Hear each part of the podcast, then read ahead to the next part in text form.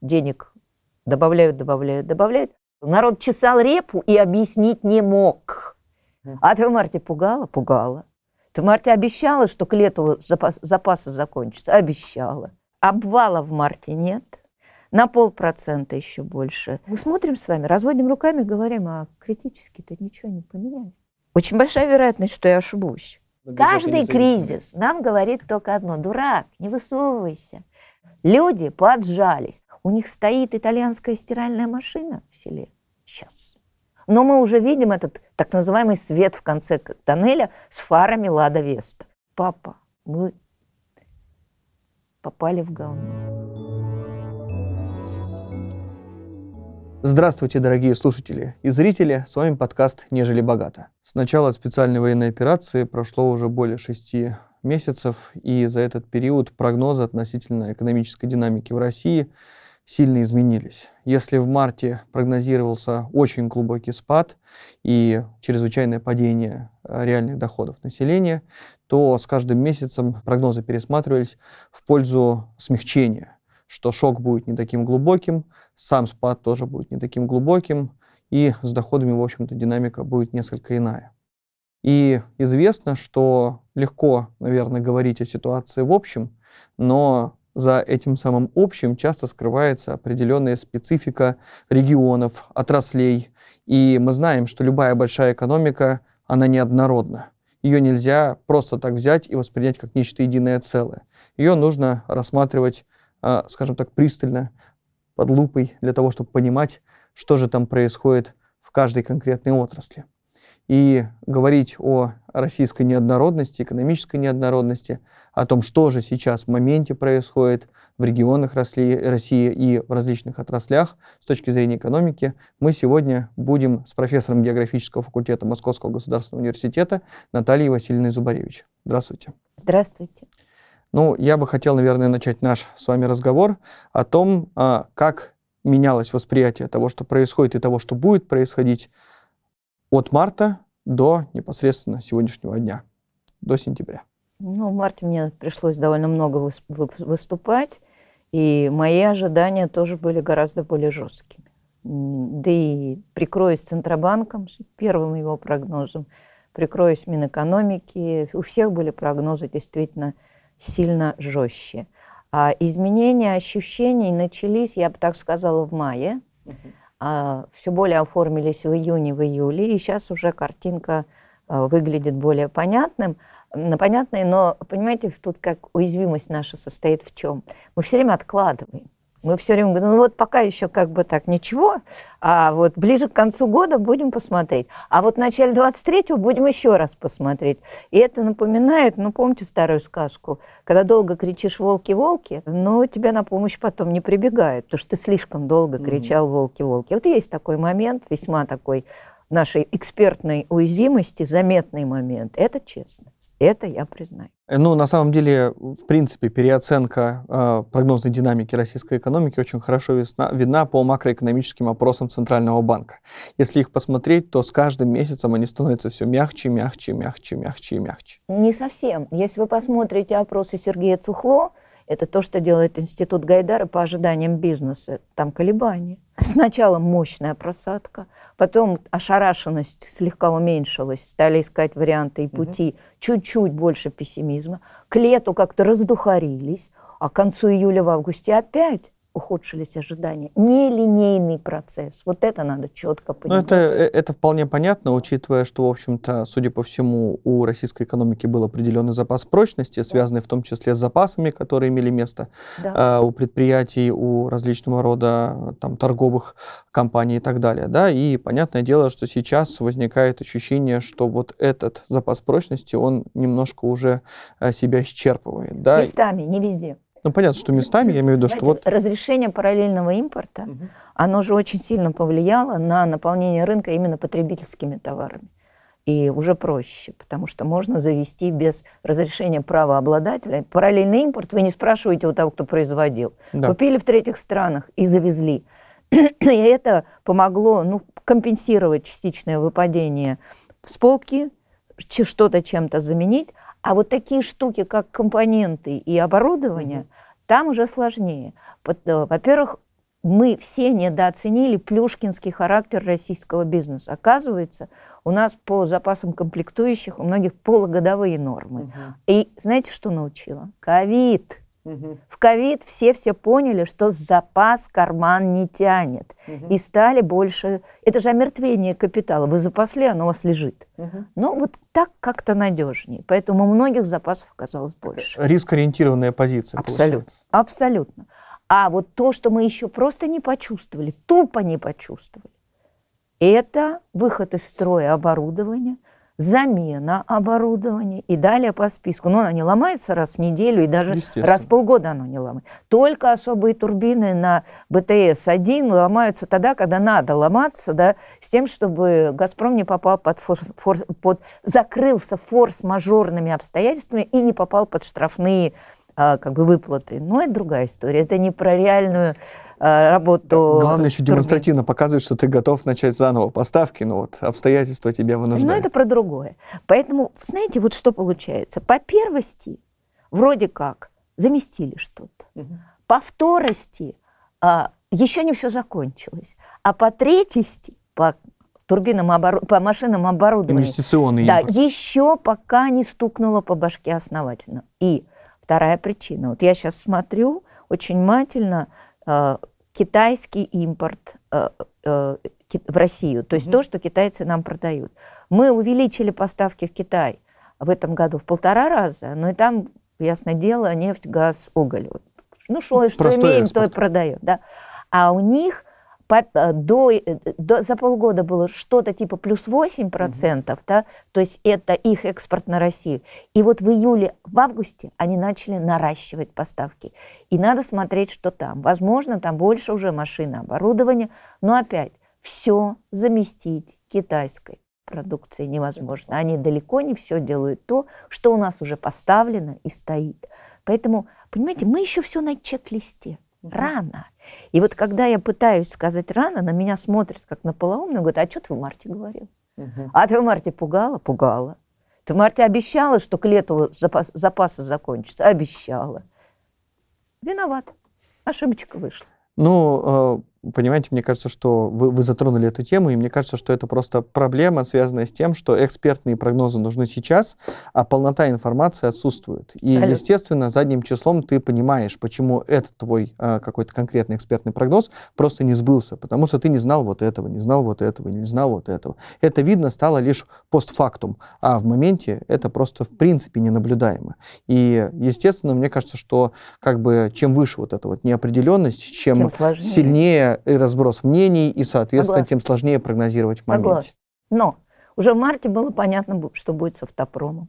А это четкий региональный разрез. И мы уже говорили, что если собственники уходят, заводы встанут. Другое дело, что я не знала, что даже в «Ладе Вести» какие-то там импортные комплектующие есть. Но приладились. А подушки безопасности вроде китайцы стали поставлять потихоньку. Что-то Рено осталось на, на складах. Поэтому самое простенькое начали восстанавливать производство. Ну, Рено даже вроде как сервисное обслуживание Да, что-то похоже на то. Посмотрим.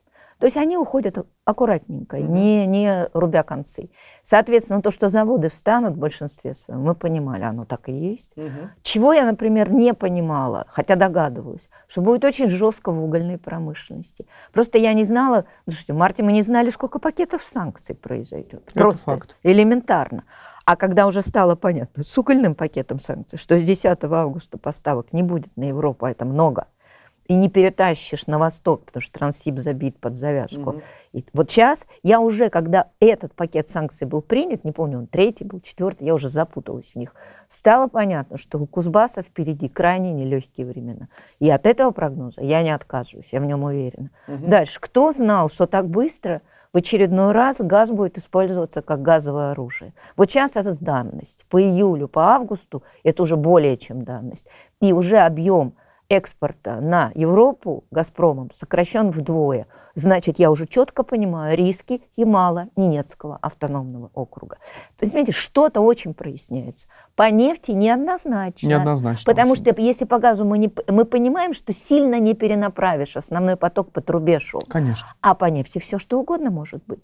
делайте дисконты, индусы купят, и кто-то еще купит. А арабы возили когда-то туда, а теперь арабы повезут на Европу, а мы будем замещать туда. В какой мере? Фрахт, страховки. И это уже для профессионалов обсуждение. Но это то, что можно все-таки решить, скажем так. Это решаемые Не проблемы. полностью, не на 100%, но это решаемо.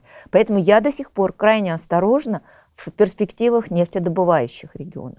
Единственное, что четко могу сказать, что те регионы, где самые старые месторождения и уже очень э, объем добычи падающий, да, их проще во многих местах закрыть.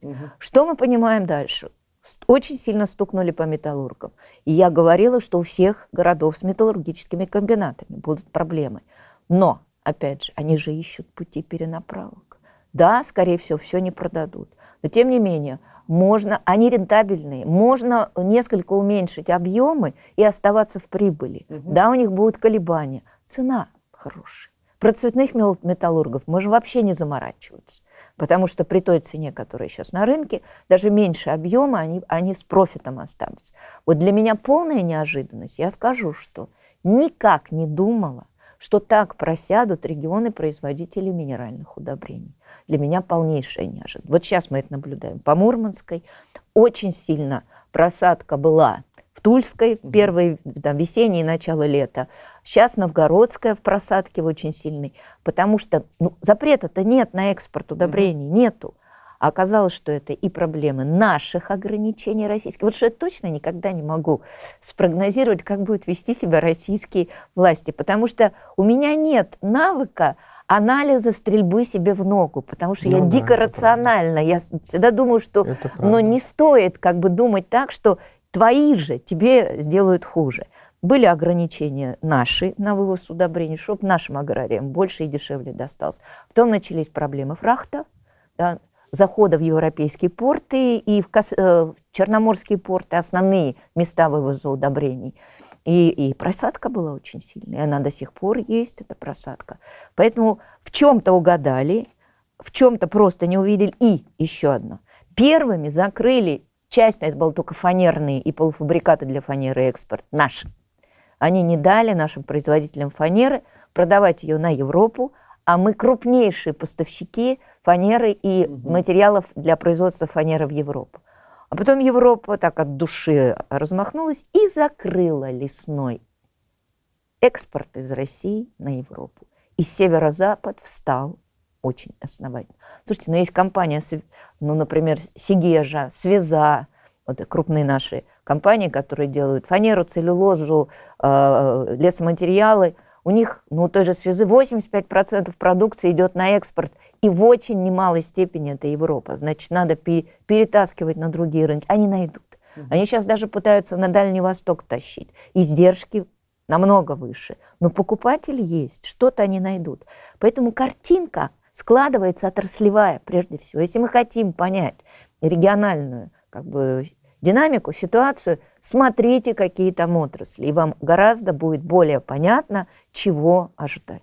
Хорошо, что тогда мы можем сказать, э, основываясь на той статистике, которой располагаем сейчас? У нас уже, насколько я понимаю, доступна статистика с марта по июль, августовских еще данных нету, ну и, соответственно, данных по третьему квар- кварталу тоже нет. Ну, еще дождать, Да, ждать и ждать до, ноября- завершился. до конца ноября, Да. третий квартал. Ну, смотрите, что у нас будет. Понятно, первое, что самое сильное первое дно по добывающим отраслям пройдено в апреле, когда был шок, когда грохнулись налаженные поставки, когда отказывались возить танкерами, и был такое приличное падение, ну, слушайте, у нас э, объемы производства падали на 9-10%. Да, Саша. И в мае, в июне потихонечку до июля выползали, а по нефтепереработке в июле даже выползли на до, докризисный уровень. А в августе опять тормозим. Потому что что могли перенаправить, Всё. уже перенаправили, а больше сильно не получается. То есть и теперь мы понимаем, что мы с вами будем сидеть в море и ждать погоды в декабре, потому что в декабре будет или не будет эмбарго на поставки нефти. Ну, в- пока вроде бы как будет. ну, пока да. Соответственно, вот после первого дна, который отчасти преодолели, мы будем ждать с вами декабря, чтобы понять, а будет таки второе дно? По всем божеским ожиданиям, да. Ну, куда деваться. А, э, а там дальше еще нефтепродукты в феврале. Тоже будет интересно. Это уже нефтеперераб... по нефтепереработке ударит. Поэтому растягиваем. Второе. Если мы берем обрабатывающую промышленность, там очень интересно. Там а, не было вот такого обвального обломного падения, кроме автопрома, который к маю от него осталось 3%, и все радостно трубили. Сейчас уже 19-20% от того, что было. АвтоВАЗ работал, он старался, и Ховалом немножечко полировал эту картинку восстановления до пятой части того, что было нашего автопрома. Смотрите, что происходит. Обвала в марте нет, небольшое падение. На полпроцента еще больше а в апреле, еще на полпроцента в мае, еще на полпроцента летом и легло чуть-чуть получше, вот с микроскопом получше, да, июль-август. Это не выход, это ты просто лег обустраиваешься. Что будет дальше, а никто не понимает. Никто не понимает. Самое уязвимое уже грохнулось. В переработке мы понимаем, что февраль – это нефтепереработка. Вот не решилась проблема с удобрением, а вдруг она решится? Угу. Тогда, значит, получится. Нет пока понимания, куда будут э, продавать металлурги. Но они куда-то будут искать продавать. Поэтому вот эта сумма стольких телодвижений бизнеса по поиску альтернатив, чтобы предсказать, как это в итоге все ляжет, довольно сложно. Поэтому я полагаю, что обвального падения в обработке дальше точно не будет. Угу. А все остальное я оставляю за скобками возможностей прогноза. Я тут пас.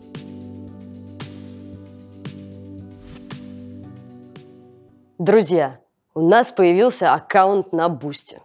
Если вы хотите поддержать работу новой газеты «Европа» из России, становитесь частью нашей редакции уже сейчас. У нас в штате есть младшие корреспонденты, обозреватели, спецкоры и редакторы – вы просто выбираете должность, нажимаете на кнопку «Подписаться» и ежемесячный донат на независимую журналистику оформлен. Переходите по первой ссылке в описании и подписывайтесь на один из тарифов. Поддержите нашу работу. Мы работаем для вас и благодаря вам.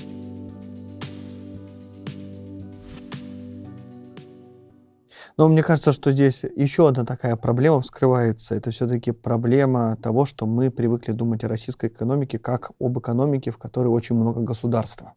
И, возможно, из-за этого мы недооценили возможность к адаптации того предпринимательского сегмента, который все-таки имеет место в рамках ну, нашей экономики. Во-первых, я никогда не, не соглашалась с теми, кто говорил, что 70% экономики. Нет, ну, ну это, если бюджетку считаешь конечно, еще, конечно. да, конечно. Если мы говорим о бизнесе, да. как бизнесе, ну, конечно, это не так.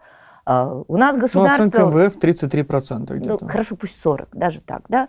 Но смотрите, что получается. Даже там, где очень много государства, мы видим, что а, государство может а, не помогать этому бизнесу. И как оно помогло «Газпрому» удержать рыночную нишу в рамках газовой войны? Ну, как, как слон в посудной лавке. Просто сломало «Газпрому» бизнес по-настоящему. Ну, да. Поэтому все сложно. Частник или даже просто компании, где не государство принимает решение базовое, в отличие от «Газпрома», да, угу. они крутятся. Что мы еще должны понимать? Государство контролирует все, что мы называем оборонно-промышленной силой.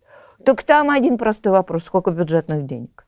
Их становится больше туда, соответственно, это рост. Об этом не забываем, что ОПК растет непрерывно. Дальше. Нет государства в пищевке. Адаптируется. Нет государства в автопроме, не адаптируется. А потому что что ты сделаешь? Потому что основной производитель был иностранный глобальный концерт. Ну, будем вот Как-то адаптируется, но не на тот уровень, который Конечно, был раньше. да. Примитивизация, сокращение объемов, но мы уже видим этот так называемый свет в конце тоннеля с фарами Лада Веста. Угу. Ну да, ну вот значит так. Поэтому это вот сумма вот таких стахастических движений, которые реально спрогнозировать нельзя, но еще раз, обвала не будет. Вот это надо четко абсолютно понимать. Идет адаптация с ухудшающимся общим трендом, но угу. где-то дно будет обязательно – в разных отраслях по-разному. Наиболее устойчива пищевая промышленность, и мы понимаем, почему. Да. Какие-то ниши появляются у машиностроителей, достаточно простой продукции. Ну, комбайн Россельмаш, будет его объем расти производства. А ну, куда девать? Конечно. конечно. Он же нишу восполняет. И вот таких ниш немало. Ну, слушайте, ну, Другое дело, что, в принципе, все эти ниши, они, как правило, представляют собой ниши э, предыдущего технологического Да. уровня. техно... рост, давайте я уже как мантру повторяю, рост технологической отсталости, никакого обвала, но шаг за шагом трансформация российской экономики в менее технологически развитую. Вот что нас ждет. Поэтому и тем, кто делал бешеные прогнозы, как все рухнет, и продолжал, я не, читала некоторые зарубежных коллег, они еще в июне говорили, что вот-вот все рухнет. Ой, вы чего? Ну, там уже видно было, что, что этого не может будет, быть. да. Этого, поэтому вот закрыли тему облома, обвала, поняли, что по разным секторам будет идти по-разному. Сейчас с самым большим вниманием следим за углем и за газом. Вот там мы будем смотреть, как это адаптируется. Очень болезненно, скорее всего. Но я со своей стороны все-таки могу сказать, что мне представляется нефтепереработка тоже достаточно проблемным звеном. Февраль 23 года, когда ж куда девать этот мазут, и это дистопливо, а мазут это 40% выхода Да, НПЗ, у нас отсталые очень НПЗ, с недостаточной модернизированностью, светлых продуктов, которые раскупят, типа бензина, да, производят недостаточно. Слушайте, ну мы три четверти Ну, мы дизель дизеля гнали, Да. три четверти дизеля мы гнали на экспорт. Около половины все-таки, как Ну, правило. я прочитала Да? на обзоре рынка до трех четвертей. Не будем спорить, Да, да, много, да, ну, много, очень много, да, да. А Дизелизация НПЗ происходила полным ходом, да. Вот, и- вот вам и история. Поэтому ждем начала 23-го, понимаем, что все будет адаптироваться, и, конечно, очень большую роль для потребительского рынка, на котором нет паники, на нем нет паники, сыграло то, что очень быстро разрешили параллельный импорт. Да, но это была одна из самых важных, Первый- и пожалуй, самых важных мер. задач. да. Вот я бы выделила несколько важнейших мер. Но первая важнейшая мера банковская, Да, ну все конечно. помнят, да, она остановила банковскую панику. Но повышение панику. ключевой ставки заключалось не только в контроле инфляции, но также и в том, чтобы заново люди стали возвращать ликвидность в банки. Да, да, согласна полностью. То есть набег вкладчиков был остановлен. Второе – это параллельный импорт. Третье – очень важное решение – это таргетированная поддержка менее доходных групп населения. Это индексация пенсий, э, повышение минимального размера оплаты труда и повышение прожиточного минимума, что позволило под пособие еще как бы подтянуть те группы, которые были около Мгм. бедности. И это реально спасло и от сильного спада доходов. Но потом, второе, что спасло, но безработица-то не выросла Да, это правда. А раз так, значит... Она на зар- исторически минимальных уровнях. уровнях, Да. А раз зарплата сохраняется, пособие еще добавить. Да, часть людей потеряла, понятно. Но когда я вижу цифру первый квартал минус 1%, э, реальный доход населения, падение было прежде всего связано с бешеной инфляцией. С бешеной. Да, Как только ее начали обуздывать потихонечку, да, второй квартал 2%, по итогам года а, падение доходов уже пишут, что минус 3, я не очень верю, но вот как раз в доходной статистике Росстат уж так хорошо всегда пересматривает результаты.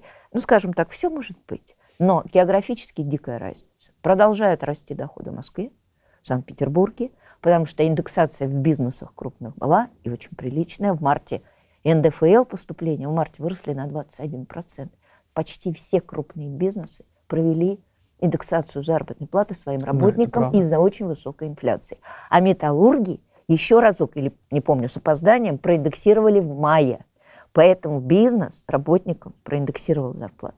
Три фактора мы собираем в кучку. Первый фактор – индексация заработных плат во многих предприятиях и отраслях. Фактор второй – таргетированная поддержка менее доходных групп населения от пенсионеров до семей с детьми.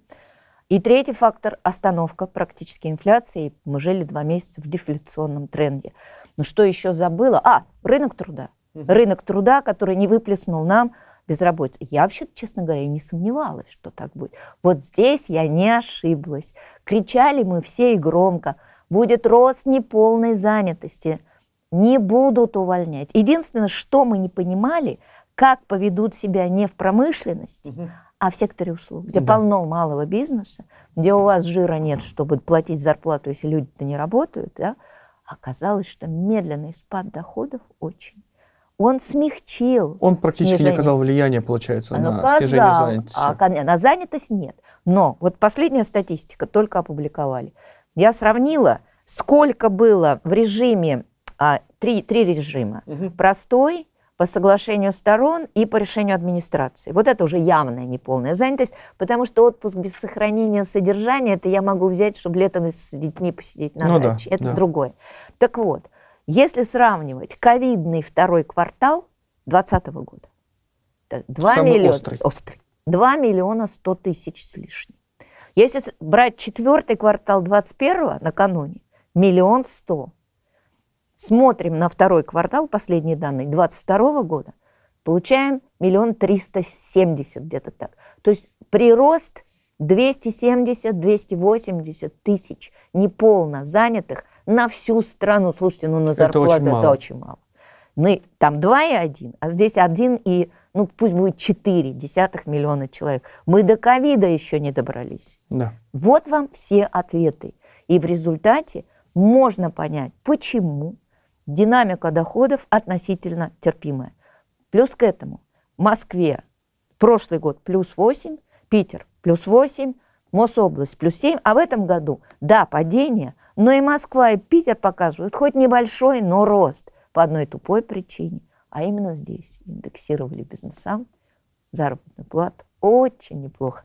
Знаете, как-то не принято бизнесу обижать работников своих штаб-квартир. Как-то они их ценят. Ну, Вот. То есть мы говорим в первую очередь о, э, офисах, головных Да, офисах, которые здесь. Офисы всевозможных компаний. То есть у белых воротничков преимущественно индексировали Да. заработные платы. Ну, у работяг э, осталось, знаете, в Москве, в Питере еще есть, Ну да. а в Москве с работягами это когда Собянину надо показать что-нибудь на бывшем СЛК, но может найдут э, Рено Зил. Не, ну в любом случае в структуре Что занятости их очень слетело? мало. Да, да. их Что слетело? Совершенно точно. Вот мы забыли с вами еще добавить к тому, что не было такого адского падения доходов, мы забыли добавить невероятную адаптивность российского населения к меняющимся условиям.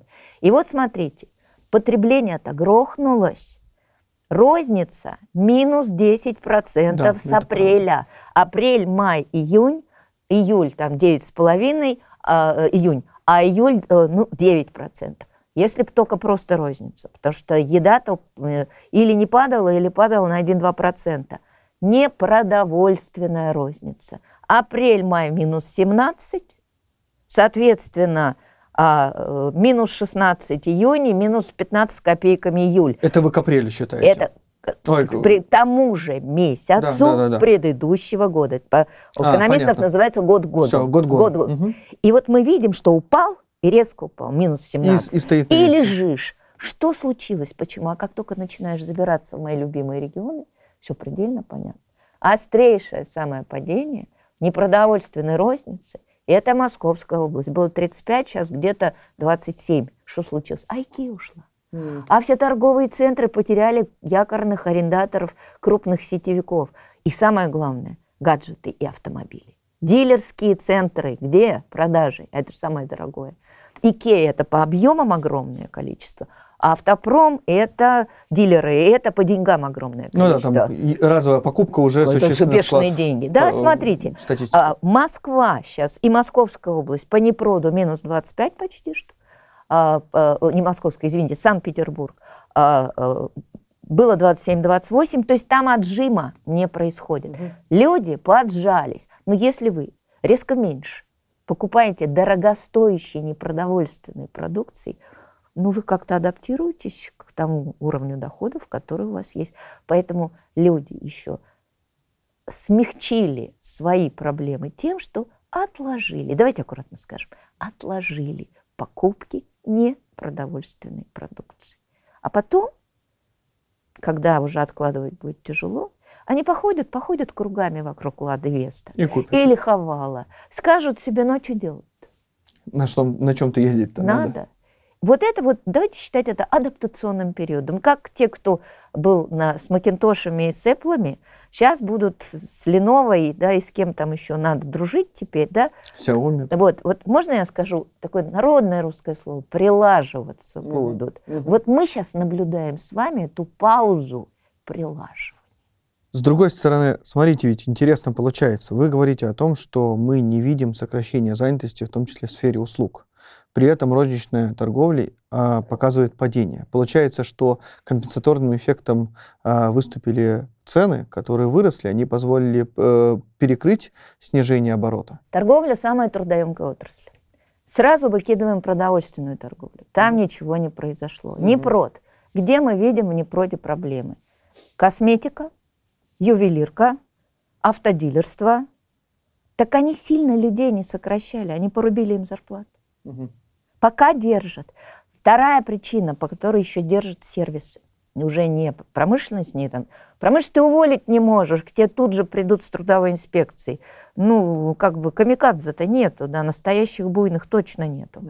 А в торговле, когда у вас сжимается оборот, вы людей отправляете или в неоплачиваемые, или малооплачиваемые отпуска. Ну, Почему? А потому что те, кто в ковид попытался поувольнять, а когда потом началось восстановление, они работников-то не нашли. Понятно, да. Опыт ковида вот сейчас работает в самых разных направлениях. Договариваются с людьми, что-то, может, платят, но пока никаких стремительных увольнений нет и не будет. А дальше посмотрим, мы же не понимаем, что будет дальше с доходами, со спросом, какого типа параллельный импорт попадет. Если он будет подешевле, может, и будут покупать, но не те марки. Понимаете, неопределенность высокая. Тут лучше не, не кричать, не трубить, Ну, а понятно, посмотреть. конечно, а да. посмотреть. Ну, это самый лучший э, комментарий. Э, Пока мне недостаточно данных для того, чтобы дать вам комментарий, поэтому посмотрим, что ну, мы будет дальше. пытаемся же все-таки анализировать. Говорим, вот здесь мы понимаем, а здесь нет. Ну, конечно. И это нормально. Развести руками и сказать, ждем. Ну, это, знаете, это уже не экспертиза. Я просто вот о чем хотел сказать, что как бы плюс ко всему еще любая экспертиза, она же все равно выстраивается на определенных предположениях. То есть это же по большей части анализ «если то». Это не утверждение в духе того, что это точно именно так и будет. Мы говорим о том, что если вот у нас в структуре экономики России будет вот это, вот это, вот это, вот это, то мы увидим такие-то, такие-то, такие-то результаты, такие-то следствия. И любой прогноз в рамках экономики, как мне кажется, он носит все-таки сценарный характер. Конечно. Вот, поэтому здесь нужно тоже, когда, ну, мне кажется, любой э, зритель, слушатель э, слушает, что говорит эксперт, да, он должен все-таки воспринимать эту саму по себе э, установку и того, как именно мыслит и как именно думает эксперт. Может, я, можно я ехидную добавлю конечно. фразочку? Но это тоже очень удобный путь. Вы можете такой же светлый быть, как Белоусов, Мгм. который говорит, ну, минус 3%, ну, минус 2, и выскочим, и все будет Да. хорошо. Или же вы можете э, клепать такие прогнозы, от которых мурашки по голове, и вот эту вилку нарисовав, вы весь в белом. Вы рассмотрели Ну, все возможные... Но Главная трудность любого эксперта заключается в том, как именно выиграть, выбрать тот сценарий, который мы разработали. Нет, я так не умею. Я так не умею, честно вам скажу. Я умею, понимаю по регионам, исходя из структуры их экономики, раз, из тех мер, которые уже приняты в виде санкций или ухода компаний самостоятельно, без санкций даже, два, из того, какие возможные альтернативы, здесь уже чисто допущения сценарные, тут я с вами согласна, но по регионам проще, честно, по Мгм. регионам проще, потому что менее сложная сумма, Мгм. согласна, Ну, да, конечно. входящих. Ну, условно говоря, региональная экономика несколько проще, чем Да, вся конечно, экономика России конечно, в целом. конечно. Ёж- Вот пока у меня есть прогноз, я его уже озвучивала, и э, очень большая вероятность, что я ошибусь. Но мне вот по совокупности причин лучшего состояния доходов населения, раз. А высокая доля разнообразных сервисных отраслей с разным масштабом спроса, в том числе и растущих, да, по спросу, адаптация. Я продолжаю считать, что Москва пройдет этот кризис легче, Легче. чем другие субъекты. Мгм. Ну вот тут как раз, может быть, мы с вами затронем э, тему, связанную с четырьмя Россиями. Давайте мы попробуем подумать о том, а, в общем-то, какая из Россий наиболее тяжело будет проходить то, что мы проходим, и, скажем так, у какой из этих Россий наихудшие и наилучшие, наоборот, перспективы в Вторая, рамках без трансформационного. Ну, Давайте напомним, что крупно, первая Россия – это крупные города, а вторая Россия… Миллионники, э, получается. Не, и полумиллионники туда Мгм. же. да. Ну, Владимир, например, относится ну, к первой ну, России? Ну, на краешке, На на, краешке. краешке. Хорошо. Ну, как Псков, ну, вся, и они не дотягивают, но все равно региональный центр. Ну, как труба пониже, дым пожиже. Мгм. Но по логике все-таки это столичность какая-никакая. А вторая Россия, она скорее э, делится внутри себя на оставшиеся индустриальными и те уже, кто сильно эту индустриальность потерял, там малый бизнес, бюджетка, еще что-то. Так вот, ударит этот кризис сильнее всего по той части второй России, которая сохранила индустриальность. Почему она ее сохранила? Потому что либо она производит то, что востребовано на глобальном рынке, сырье, полуфабрикаты, а это сейчас отсекается Да. во многом, либо в ней предприятия, которые восприняли импортные технологии, станки, оборудование, комплектующие, стали производить более современную, более технологически продвинутую продукцию. А это сейчас тоже отсекается. Поэтому вот все города, где есть эти два типа, либо сырье полуфабрикаты на экспорт, либо продвинутые технологические производства, технологии. которые используют много компонентов и технологий импортных, вот это зона риска. И это в основном вторая Россия. Но не только. Слушайте, ну черт побери, мы с вами говорили про нефтепереработку и понимаем, что там риски есть. Но НПЗ сидят в Омске, в Перми. Ну, это вообще первая Россия, города-миллионники. Не все так просто Не ложится. да, неоднородно. Но конечно. когда у вас город намертво приклепан к одному, максимум двум крупным заводам, вот тут-то ваши риски встают в полную голову. Третья Россия пройдет этот кризис с обеднением, без сомнения, потому что каждый кризис население беднеет. Третья Россия – это провинция. Про периферии, которые не относятся к республикам Северного Кавказа и не относятся к Алтаю, Тывы, где там просто другая структура населения. Оно моложе, оно еще не такое как бы модерное и так далее. Вот периферии, периферии, бабушки наши, давайте уж по-народному, малые города, село, деревни, село, ну что, они обеднеют еще несколько. Что это они заметят? У них стоит итальянская стиральная машина в селе сейчас. Но они просто будут тратить меньше, реже покупать мясо, больше есть хлеба. Ну, вы поняли, да? С точки зрения принципиального образа жизни, ничего ж для них особо не меняется. Ну, то есть, по сути, у них просто ассортиментный ряд в отношении питания Да, изменится. И Структура они будут будет. покупать еще более дешевые лекарства. Мгм. Тоже очень важная статья Так что жизнь расходов. все равно серьезно падает. Качество жизни упадет. Но не, попа- не изменится стиль, образ жизни. С этим я Он согласен. Да, Да. вот это так. Теперь, что будет с республиками слаборазвитыми? Ну, по бюджетным э, деньгам они точно не пропадут, они высокодотационные, им денег добавят из федерального бюджета. По рабочим местам еще хуже станет. Молодежь оттуда и так уезжала в поисках любых рабочих мест. Значит, она, она на просторах горячо любимой Родины будет искать другие места все более активно, где можно работать. С одной стороны, в плюс работает то, что у нас на рынок труда, это, кстати, тоже для безработицы важно, выходит очень маленькое поколение. Оно крошечное. Оно, как считать, ну, на треть или на четверть меньше тех по численности, кому сейчас 30-35. То есть на смену вот более молодых. А уходят на пенсию очень многочисленное поколение 50-х годов рождения.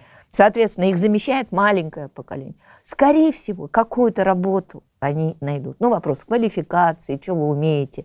Ну, от- оттянул пятую точку, да, Ну, поднял, понятно, да. поискал, и, скорее всего, найдешь. Поэтому там мобильность, скорее всего, сохранится. Ну и тем более, давайте, я, извините, Да-да. что вас перебиваю немножко, я просто хотел здесь тоже вот такое маленькое рассуждение внести. Коль скоро мы ожидаем примитивизации российской экономики, скорее всего, сами по себе производственные процессы будут более трудоемкими. Конечно, руки. Руки нужны. Да, Северный Кавказ не ходит на конвейер, как-то не принято, да, понятно. А сельские наши мальчики... Ну, это 6% населения, получается, примерно, если Да, взять э, да, Тыву, Алтай. То есть это немного. Ко- Конвейер в России все равно заполнен не будет, потому что и у местной молодежи нет большой тяги к конвейеру. Как-то вот индустриальная занятость не самая популярная. Но за- Лучше курьером работать, получается. Да, заработаешь больше. А у тебя более гибкий график. Да, конечно. Вот, ты сам себе во многом хозяин. Другое дело, что тебе могут тариф установить так, что будешь потом перерабатывать до, не знаю, какого состояния здоровья. Ну, а там, с другой стороны, и разрыв контракта И проще. соцпакета никакого у тебя не будет. А на заводе, да, рутина, смена, а, ну, там какой-никакой соцпакет. Посмотрим. Поэтому по периферийным двум Россиям, давайте так, по-простому скажем, периферия старых и периферия относительно молодых, Мгм. вот эти республики. У них, конечно, разная история. Миграция оттуда сохранится. Еще будет более жесткая драка за бюджетные рабочие места и клановые механизмы трудоустройства точно не будут отменяться, потому что надежно, спокойно, из бюджета платится, трансферты идут. Ну, то есть консервация проблем а, возникнет. Да, да, да, да. Это так. По первой России очень много будет зависеть от места. Но Москва и Питер, я продолжаю считать, что это самые с самым жировым прослойками, которые не быстро э, спалятся, давайте уж по-простому скажем.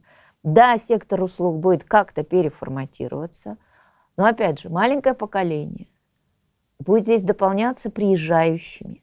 Пока нам миграционная статистика говорит феерические вещи.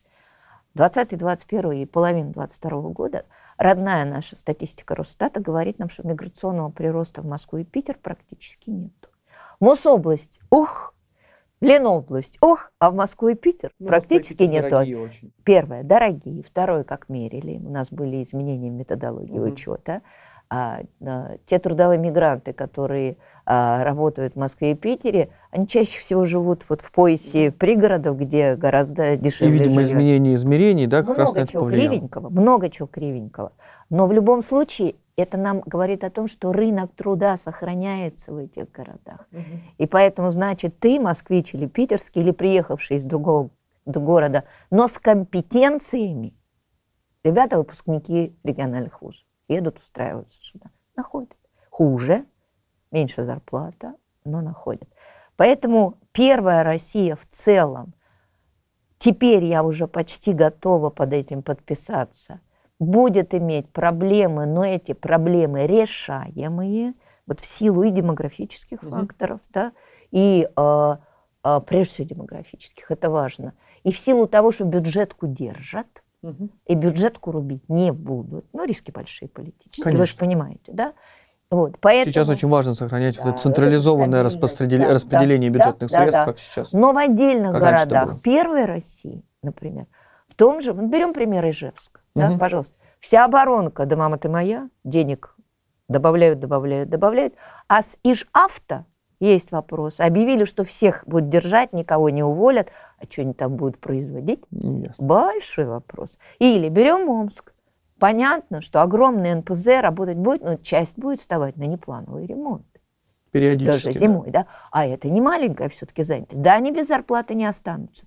Да, сильно увольнять не будут. Но доходы будут проседать. Ну, если только не будут перенаправлять продукцию еще более активно через механизм субсидирования, например, на Дальний Восток, где по, по бензинам есть проблемы определенные. А по Тогда дизелям. государство должно, смотрите, спонсировать транспортировку. Раз. Уже и так стра- спонсирует, да, спонсирует, да, да. да, субсидии какие-то есть. Сейчас даже говорят о том, чтобы увеличить эту субсидию и Скорее продлить всего, на несколько Скорее лет. всего. Второе. И тогда, значит, а, вы должны... Слушайте, ну давайте посчитаем. Просто на Дальнем Востоке объем платежеспособного спроса. Ну, их Мгм. там... Ну, с этим я ну, согласен, ну, конечно. Ну, ну, ну, Да. не я спасет согласен. это. А, а и там конкуренция ангарского НПЗ. Да, конечно. Там есть кому еще. Хабаровский небольшой, но есть. Тоже НПЗ. Поэтому посмотрим. Вот это уже рыночная история. Мгм. Участие государства плюс рынок. Мгм. Угадать результат мы пока с вами Да, не можем. не можем. да. У меня очень много вопросов по металлургическим городам. По той простой причине, что вот это серьезные доноры бюджетов регионов. Мгм. Они основные плательщики налога на прибыль. То, что им людей поувольнять не дадут, это я прекрасно понимаю. Прекрасно. И они будут держать их ну, на тарифе, на неполных, тех, кого не займут. Но бюджет это просядут. А и вот здесь интереснейший вопрос. А как государство поведет себя с теми, кто жил в основном на свое? То, что Северный Кавказ будут кормить, кто удивился все же понимают, и там Крым, Севастополь, это все у раздачи стоят давно и прочно. А вот как помогут Вологодской области, когда у нее просядет налог на прибыль? А как помогут Челябинской, Свердловской, Липецкой? Липецкая очень сильно зависит от Новолипецкого металлургического комбината. А у меня нет ответа на этот вопрос. Потому что в ковидный год, когда просадки были у всех очень разные, тогда летели нефтяные доходы очень Мгм. сильно. Вы знаете, помогали с такой степенью разности, что я на многих своих выступлениях просто отдавала табличку, сколько недополучено собственных доходов, то есть налоговых, не налоговых, и сколько докинул центр. И спрашивал уважаемую публику. Публика была вообще-то профессиональная.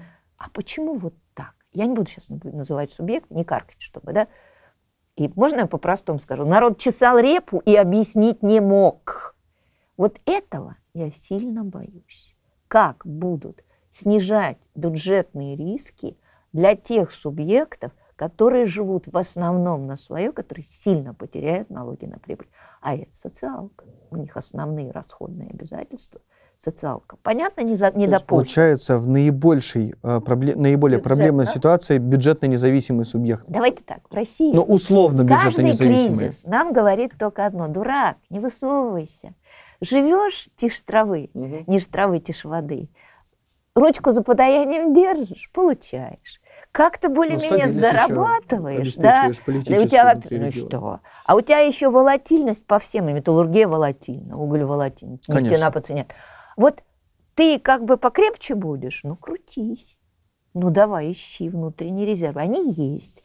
Запасы есть. И у тех, кто производил минеральные удобрения, металлы, черные цветные, а, очень хорошая ситуация была у Кемеровской области по углю. До сих пор у них гигантский рост доходов бюджетов, потому что налог на прибыль платится вперед. То есть вы по итогам предыдущих кварталов получаете расчет платежей налога на прибыль на будущий квартал. А облом там начнется в августе. Вот такая история. Вот здесь я буду внимательно наблюдать, и здесь турбулентность, конечно, будет намного выше. Поэтому вот смотрите, подводя как бы долго моего затянувшегося, извините, что монолога практически. Вот смотрите, сколько мы нарисовали направлений разрадорных, часто броуновских движений, понимание, что да, Ямал просядет, тут не вопрос, но у них с собой было. У них очень неплохой бюджет. И у них, извините меня, рост налога на прибыль по первому полугодию этого года на 64%. Заначка-то есть. Насколько хватит этой заначки? Когда федералы решат, что уже пора подкармливать, да, они все свое проели. Слушайте, мы с вами почти детективную историю пишем. И Ну вот да, сложить все эти детективы, учитывая бюджетную компоненту, про занятость договорились, не заморачиваемся. Еще совсем не вечер, рано. Раньше 23-го вообще нечего обсуждать. По доходам. Я думаю, даже конца 23 Я тоже так думаю, да. Вот. И, и рынок адаптируется. Рынок, сжимающийся по думаю. населению страны, адаптируется. Дальше. Второе. А, Соответственно, доходные характеристики населения. Просадки будут, но они будут локальные. Ну, не удержишь ты на старой зарплате всех шахтеров Кемеровской области. И могу вам сказать, что у нас уже есть субъекты, где начал потихоньку проседать налог на доходы физлиц. Их два типа. Это хороший маркер как раз. Хороший маркер. Итак, мы поговорили про НДФЛ. Первое, он очень медленно рос или даже не рос. Там, где по тем или иным причинам либо была меньше индексация, либо меньше приехало вахтовиков на работу. Тоже влияет. А второе, он почти не рос или даже сокращался в нескольких слаборазвитых республиках, где причина может быть только одна. Уход в тень части бизнеса. И вот это, вот вы спрашивали, в чем специфика четвертой России, вот этой вот той республики. Уход в тень Еще больше части бизнеса, потому что это снижение ваших издержек. Каждый такой кризис это будет происходить. Ну, исходя из того, что вы сказали, я бы резюмировал так. Я бы сказал, что, по сути, если мы говорим о первой России, здесь преимущественно изменения в стиле жизни возникают. Ухудшение, Причем- да, стиля. Причем, причем то, к чему мы во многом привыкли, да, перестанет быть для нас некой данностью. Это, скорее станет праздником. сдвиг. Да, Да, это да. качественный Качественный сдвиг. сдвиг вниз. Если Да. мы говорим о второй России, она, скорее всего, в большей степени почувствует на себе удар от трансформационного шока, в который мы И вступили. рынок труда, и доходы, и очень неоп- неопределенная будущность да, вот, э, жизни на так- при таком заводе, при таком предприятии. Да. Если мы говорим о третьей России, то здесь, естественно, падение качества жизни, но, скажем так, стиль жизни, а, то, каким образом а, Давайте привычно изо скажем, дня в день. уровня жизни. Уровня жизни, да. Тупо качеством там и так жизнь. Хорошо, да, согласен. Падение уровня жизни. Но, в общем-то, с точки зрения, а, скажем так, привычной жизни мало что Мало поменяется. что меняется. Если мы говорим про четвертую Россию, то здесь будет происходить как раз усугубление тех проблем, которые и раньше там И имели были. место. и, и уход в тень, скорее всего, и еще больше Консервация клановости, да, да. потому что борьба за рабочие места будет в основном бюджетке, как она там сейчас и происходит, альтернативы не будет. Вы знаете, и мы смотрим с вами, разводим руками, говорим, а критически-то ничего не поменяется. Вот, вот это надо понять. Мы все были в ощущении апокалипсиса в марте. И вдруг к сентябрю мы начинаем понимать, что критически ничего не поменяется. Раз, просто будет постепенное ухудшение, к которому в силу его постепенности люди и бизнесы будут адаптироваться. И вот я без конца, завершая, наверное, уже наш разговор, вспоминаю этот старый печальный анекдот. Папа, мы попали в говно. Да ладно, сынок, главное, что мы в нем начали обживаться. Вот мы начали обживаться. Это нормально для экономики. Каждая экономика адаптируется к меняющимся условиям. Но это дико грустно наблюдать. Я бы сказал так, что все-таки есть одна, на мой взгляд, очень значимая проблема, которая действительно имеет место для сегодняшней ситуации. Это абсолютное отсутствие перспектив долгосрочного роста. Да, Абсолютное Да. отсутствие. адаптации большие перспективы. Нет, во-первых, так, стоп, погодите. Вот тут я с вами поспорю, как э, человек, который помнит арифметику. Никогда не бывает так, чтобы упал, а потом когда-то, раньше или позже, как-то не начал отжиматься. Рост. Нет, естественно. Перспективы долгосрочного роста А говорят вот о том, что тренд... развитие, давайте не рост, перспектив развития, это Хорошо. будет более точное слово. Резко затуманились перспективы развития. Отжаться как-то отожмемся. Уже наши власти сказали, зачем нам добывать столько нефти, столько газа? Зачем? Ну, будем добывать меньше. Мы говорим с вами про развитие. И вот с этим большие вопросы. Единственное, что я могу здесь добавить, вот а, в апреле я тоже давал там интервью определенный, я сам экономист, и меня спросили, какой будет самый простой вот такой образ будущего. Я сказал, что, в общем-то, образ будущего можно нарисовать простыми фразами. Первая фраза «будет, в общем-то, все, но всего будет меньше, и все будет дороже». Мне кажется, что это и есть то, что мы можем себе И представить. многое будет хуже. Да? Позвольте мне немножко добавить. Это хорошее И мы к этому привыкаем.